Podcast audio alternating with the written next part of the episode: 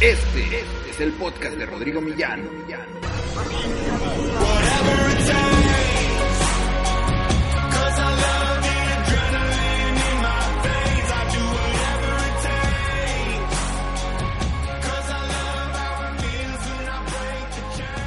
Bienvenido a Arma en Grande, yo soy Rodrigo Millán y vamos a seguir con este viaje por el nuevo enfoque del emprendimiento.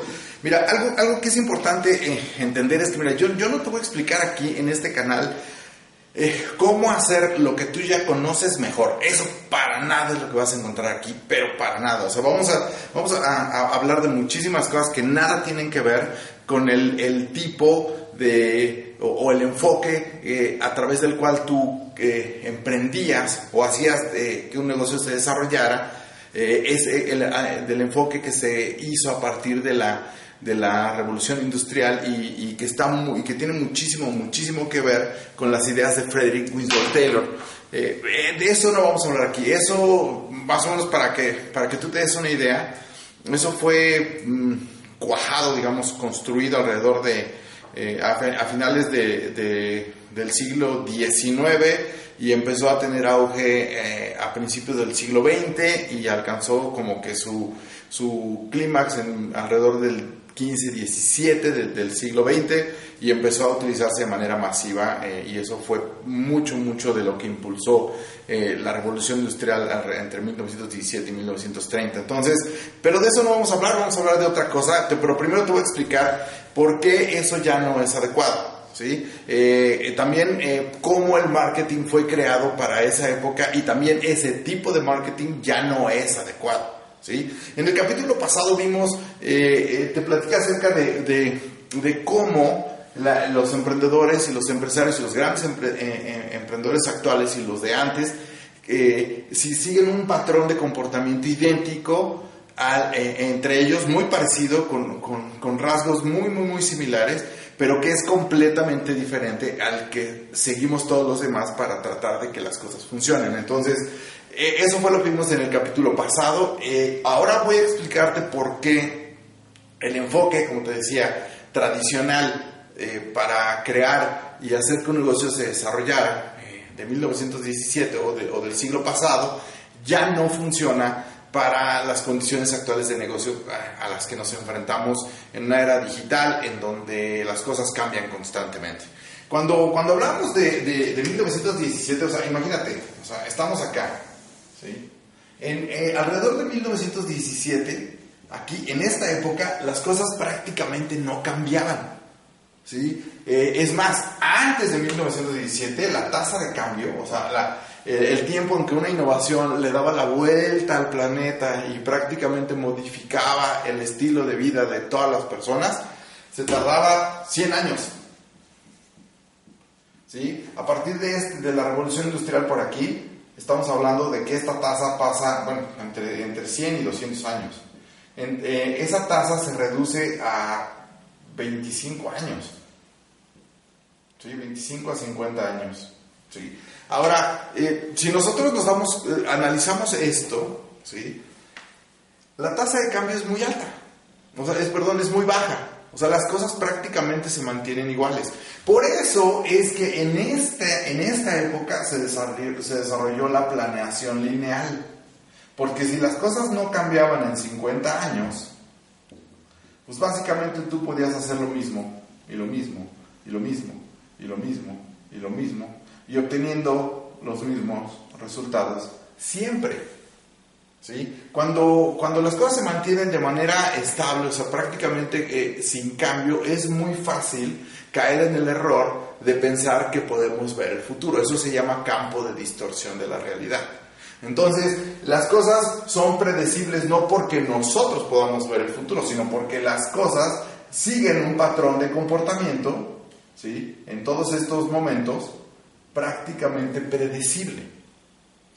Entonces, en esta época, alrededor de esta época, cuando las cosas no cambiaban, era muy fácil planear a uno, dos, tres, cuatro y si tú quieres, cinco años.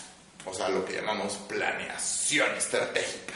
¿sí? Entonces, era muy simple hacerlo, funcionaba bastante bien y no pasaba nada. ¿sí? Si tú decías, vamos a vender esto, eh, ahora, ojo aquí, también una cosa súper, súper importante. ¿sí? En esta época se crea el marketing. Ahora tienes que poner muchísima atención alrededor de lo que sucedió con el marketing. Cuando tú, eh, imagínate, imagínate la situación, vamos a, vivir con un ejemplo para, eh, con un ejemplo, por ejemplo, de los, de los cigarros. Tú imagínate en esta época que crece la industria del tabaco y entonces tú lo único que necesitas hacer es visitar un pueblo, poner un letrero en la, en la tienda local y, de, de Malboro, digamos que estamos, son los cigarros Malboro, y pones ahí el letrero y evangelizas un poco. O sea, porque tienes que educar a las personas. La gente no conoce lo que es el, lo que es el tabaco. Entonces tienes que educarles, tienes que decirle, mira, esta persona en el campo fuma su cigarro y es muy feliz porque cuida mejor a sus vacas, qué sé yo, o a sus caballos, no lo sé, el mundo Marlboro, ¿no? Entonces, eh, la, la, realmente el marketing se creó para enseñarle a las personas cómo cambiando su comportamiento para consumir un producto que antes no existía, esa persona podía ser más feliz o podía tener un beneficio en su vida. ¿sí? Ahora, el, tiempo en el que tú, o, algo que se llama frecuencia dentro del mundo de marketing, es eh, eh, el tiempo o, el, el, número de veces que tú apareces en la vida de las personas. Tú imagínate, o sea, estamos hablando de, de esta época, tú ponías un letrero en una tienda, en un pueblito, una sola vez. Y con eso te hacías presente en la vida de las personas. No necesitabas estar poniendo letreros y letreros y letreros. O sea, esos los principios. Entonces el marketing se creó para cambiar el comportamiento de las personas para que compraran productos que antes no existían. ¿sí? Eh, para eh, que, que, mejoraban la vida de las personas en algún aspecto o les daban un, un, Sobre todo, lo más importante es que cambiaban su situación emocional. Eso es, es primordial. Entonces tú tenías, en, perdón, en esta época cambiabas, o sea, cuando nace el marketing, pues también, o sea, tú podías planear perfectamente bien, porque si tú utilizabas el marketing, ¿sí? Y visitabas un pueblo, un pueblo y ponías un letrero, otro pueblo, digamos que esto sucedía a lo largo de un año, ¿sí? Y visitabas el primer pueblo, el segundo pueblo, el tercer pueblo, el cuarto pueblo, pues no los volvías a visitar hasta el siguiente año. ¿Sí? ¿Por qué? Porque no había competencia, porque no había eh, otros productos sustitutos de lo que tú estabas tratando de venderle a las personas. O sea, era virgen el mercado. Por lo tanto, no había necesidad de crear eh, todos esos trucos baratos que hoy utilizamos para manipular a las personas y hacer que compren los productos que nosotros vendemos. Entonces, esto es lo que dio origen al tipo de marketing y al tipo de, de, teoría con la cual nosotros creamos eh, y, emprendemos empresas y las tratamos de hacer que se desarrollen. ¿sí? Entonces, en esta época, de repente, obviamente, esto es súper importante, cuando alguien ve que esto le funciona, lo primero que hace es tratar de adoptarlo. Es normal, es natural, somos imitadores. Entonces, eh, Camel dice, oye, ¿sabes qué? Mira, Malboro te vende eh, esos, esos cigarros que, que, están muy padres para que tú eh, te sientas como en el campo, en la vida del campo, pero yo te vendo unos cigarros que son mejores porque simulan como si tú fueras un aventurero del desierto. ¡Guau, guau! Entonces, lo, checas, es otra historia diciéndole a otra persona que va a fumar un producto para tener un estado de ánimo diferente al que ofrecía eh, Malboro. Entonces ahí es donde empieza la competencia. Y ahí es donde tú entonces tienes que aumentar la frecuencia en, con, la, cual, eh, con la cual te apareces en la vida de las personas para hacer que las personas sigan consumiendo tu producto. Que no se les olvide que con Malboro te sientes como en el campo y que no se te olvide que como que con Camel te sientes como un aventurero en el desierto. Entonces, eso es lo que hace que el marketing empiece a desarrollarse. ¿sí? Y eso es lo que va creando la competencia. Entonces, así eh, empezamos a ver cómo las cosas eh, empiezan a, funcionar a partir de esta época, entre 1900 y 1930, ¿no? 29, que es cuando sucede la, la, principal crisis. Eh, por ahí de los 60 viene la, la revolución tecnológica, ¿no? Aquí, al incrementarse la competencia, la tasa de cambio, o sea, la innovación que empieza a hacerse presente en la vida de las empresas, sobre todo a través del marketing. Y entonces lo que antes te funcionaba a lo mejor eh, un año, ahora solamente te va a funcionar eh, seis meses, o sea, la, la, tasa de cambio se reduce en un 50%.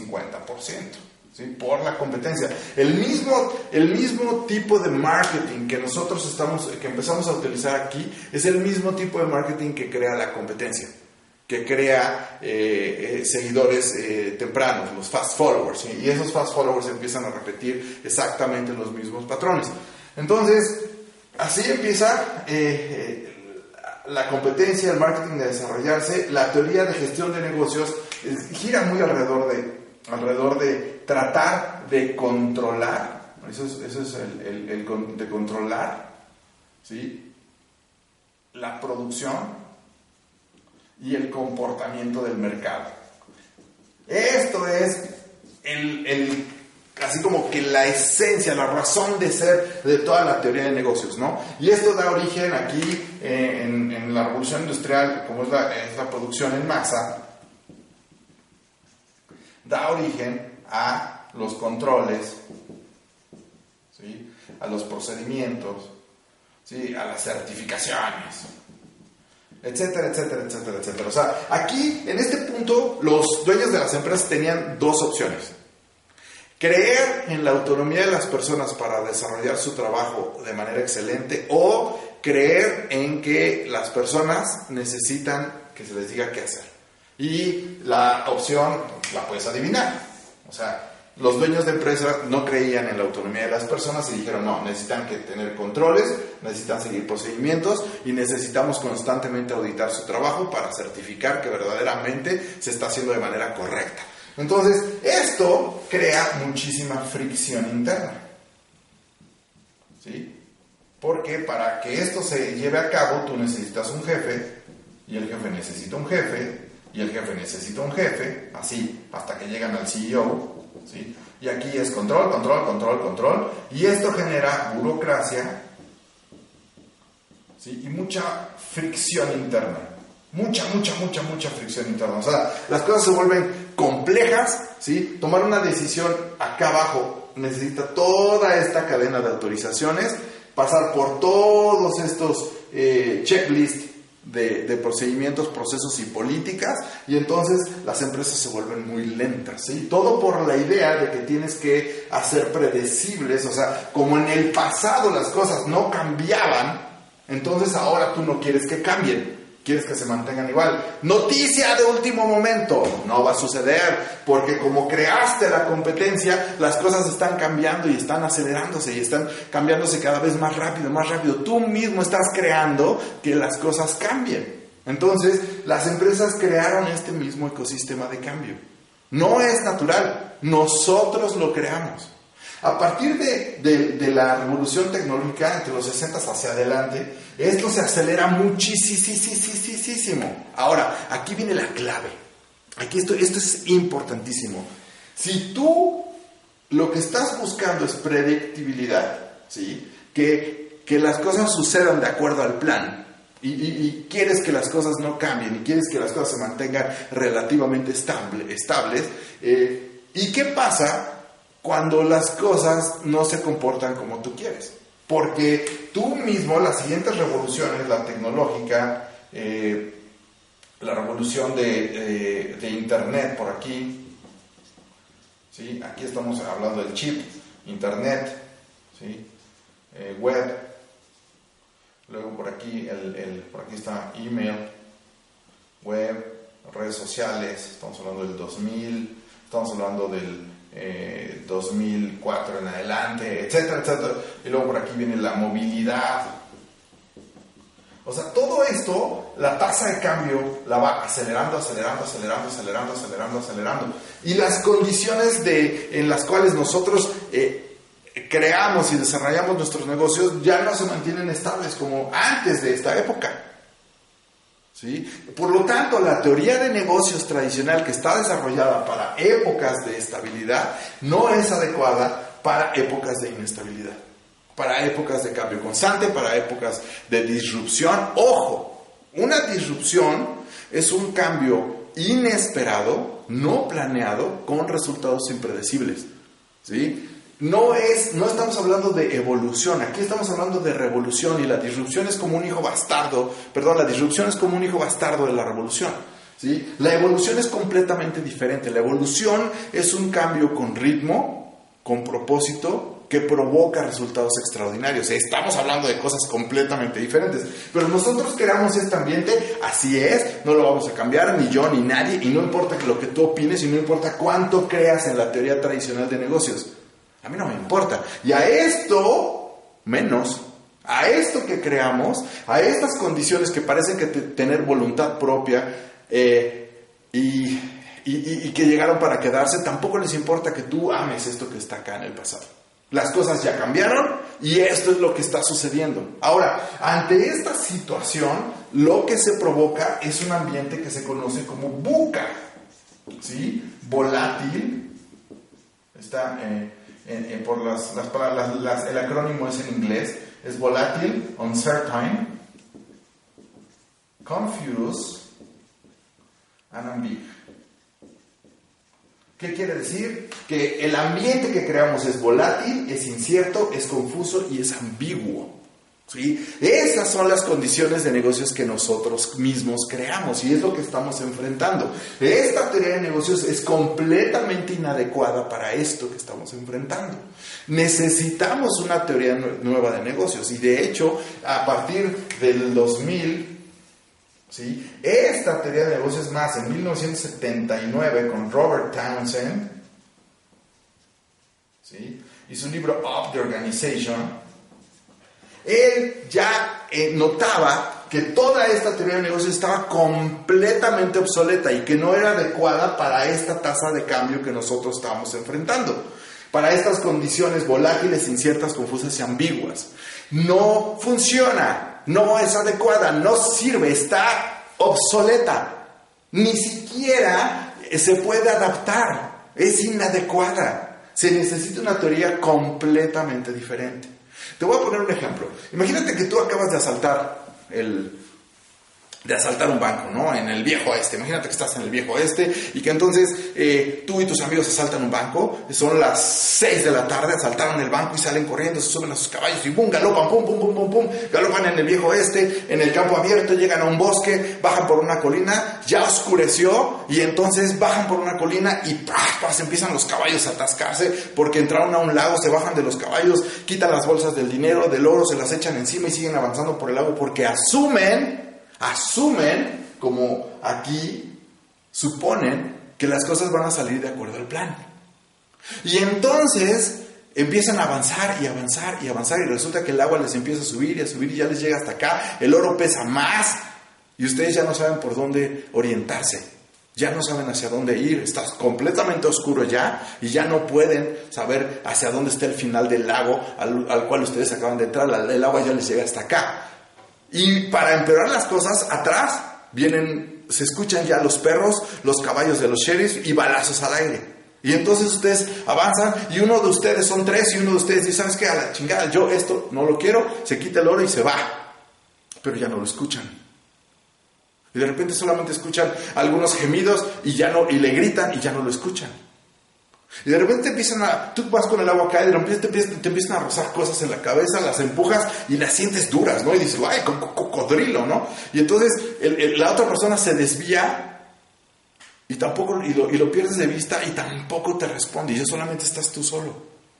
Y sigues avanzando y sigues avanzando y dices, sabes que no, por aquí no es y cambias de dirección y vuelves a cambiar de dirección porque por acá tampoco es.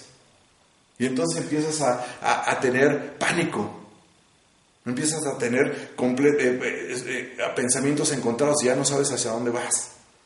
Y te rozan el cuerpo objetos y piensas que son cocodrilos y piensas que son amenazas exageradamente grandes cuando no lo son. Porque cuando nosotros estamos en esta situación, nuestro campo de distorsión de la realidad se amplifica y entonces tú empiezas a imaginar cosas que no son.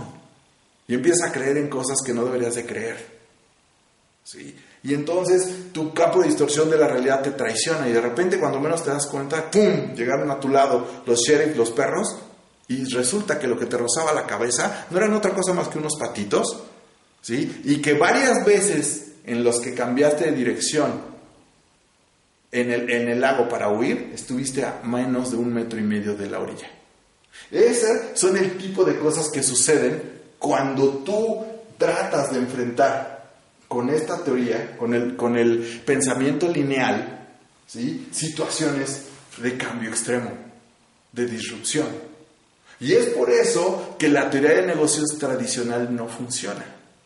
¿sí? Para este tipo de, de ambientes. Yo no digo que sea incorrecta o que esté mal. Yo digo que yo lo único que sostengo en mis tesis, en mis teorías, es que este enfoque de negocios es adecuado para situaciones de poco cambio. ¿sí? Lo, que, lo que sucede cuando tú estandarizas algo es que creas un punto medio. ¿sí? Estándar es punto medio. Esto es un estándar. Y el punto medio se traduce en algo que se llama mediocridad. ¿Sí? que es la cultura del punto medio, de lo estándar. Entonces, cuando lo único que tú tienes es un pensamiento estándar que te dice controles, procedimientos, características, precio, mercado, producto, plaza, y es exactamente las mismas herramientas que tiene el que está a tu lado y el que está del otro lado, ¿sí? se crea algo que se llama estado de las cosas o status quo. Y mientras el status quo sea promedio, entonces no hay diferenciación y no hay autenticidad. ¿sí? Y esto se conoce eh, con un término como eh, mediocridad intencionada. Y eso es lo que crea esto. Porque lo que no quieres es que cambien las cosas. Y lo que no quieres es que alguien sobresalga. Si tú te fijas, en realidad, el conocimiento que nos enseñan derivado de este enfoque en las universidades es un conocimiento promedio, es un conocimiento estandarizado. Me da risa como el otro día hablé con una persona que me decía, es que nosotros lo que hacemos es eh, esperar que el conocimiento que nosotros enseñamos esté perfectamente estandarizado y aceptado por, por prácticamente todas las industrias del planeta y entonces lo enseñamos en nuestras universidades porque eso es lo que funciona. Güey, eso te va a tomar 10 años, güey, 5 años. Para cuando ese conocimiento tú lo estés enseñando, ya va a haber pasado esto otra vez y tu conocimiento es obsoleto.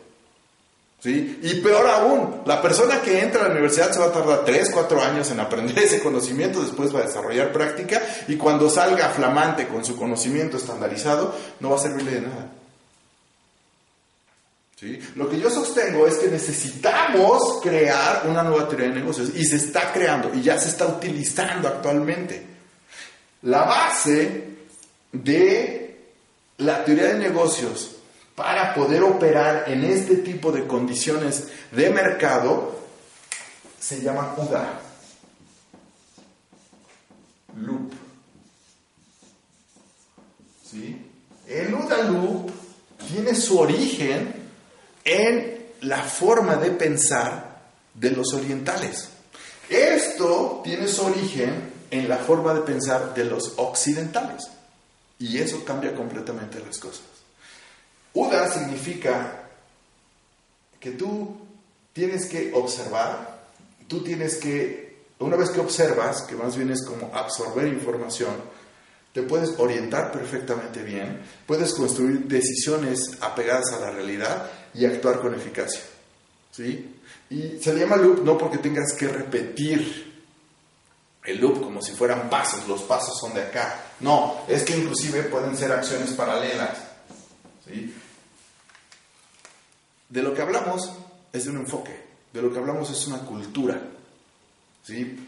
Este va a ser el tema de la siguiente cápsula. Espero que te haya funcionado, que, que hayas entendido por qué esta teoría, todo lo que te suene a Frederick Winslow Taylor y a la teoría tradicional de marketing, ¿sí?